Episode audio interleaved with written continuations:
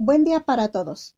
Hoy compartiremos tiempo con Dios con el tema Frutos y el reino de Dios en el Evangelio de San Mateo, capítulo 21, de los versículos del 33 al 46.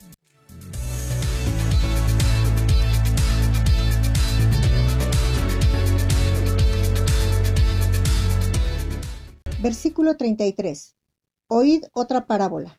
Hubo un hombre, padre de familia, el cual plantó una viña, la cercó de vallado, cavó en ella un lagar, edificó una torre y la arrendó a unos labradores y se fue lejos.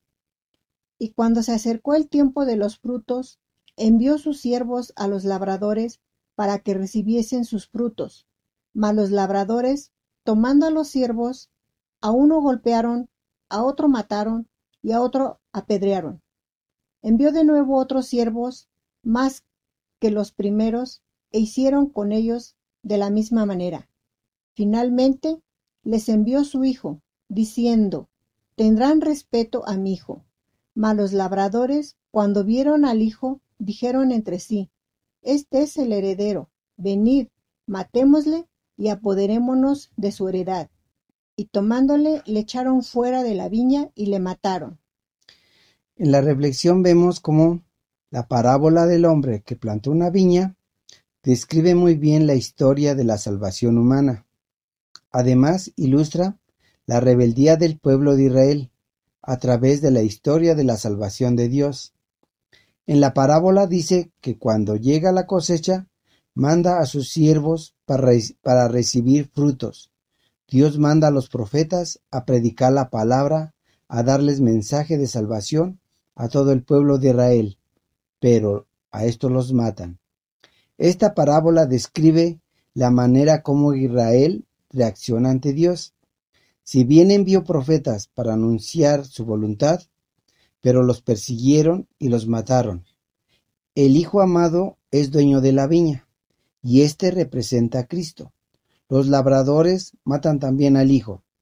Esta parábola describe muy bien al hombre pecador que resiste a Dios y rechaza su salvación. Continuamos. Versículo 40. Cuando venga, pues, el señor de la viña, ¿qué hará aquellos labradores? Le dijeron, a los malos destruirá sin misericordia y arrendará su viña a otros labradores, que le paguen el fruto a su tiempo. Jesús les dijo, ¿Nunca leísteis en las escrituras la piedra que desecharon los edificadores ha venido a ser cabeza del ángulo. El Señor ha hecho esto, y es cosa maravillosa a nuestros ojos. Por tanto os digo, que el reino de Dios será quitado de vosotros, y será dado a gente que produzca los frutos de él. Y el que cayere sobre esta piedra será quebrantado, y sobre quien ella cayere le desmenuzará. Y oyendo sus parábolas los principales sacerdotes y los fariseos entendieron que hablaba de ellos. Pero al buscar cómo echarle mano, temían al pueblo, porque éste le tenía por profeta. Y seguimos con la reflexión y nos dice que a cualquiera que no cumple con su responsabilidad serán quitados sus privilegios. Es decir, que Dios juzgará a toda persona y aquella persona que no hace su voluntad la va a desechar. Hoy en día la viña de, la viña de Dios son todas las iglesias formadas por personas que creen en Jesucristo, le obedecen y dan buenos frutos. La piedra que desecharon los edificadores ha venido a ser cabeza de, del ángulo. Esto significa que Jesús, rechazado por los judíos, vino a ser el centro de la iglesia, que recibe su reino por heredad y da frutos para el Señor. El reino de Dios fue entregado en manos de un pueblo fructífero que cumple su voluntad, y ese pueblo somos nosotros, su iglesia, que tenemos que dar frutos buenos. Que Dios te bendiga y hasta la próxima.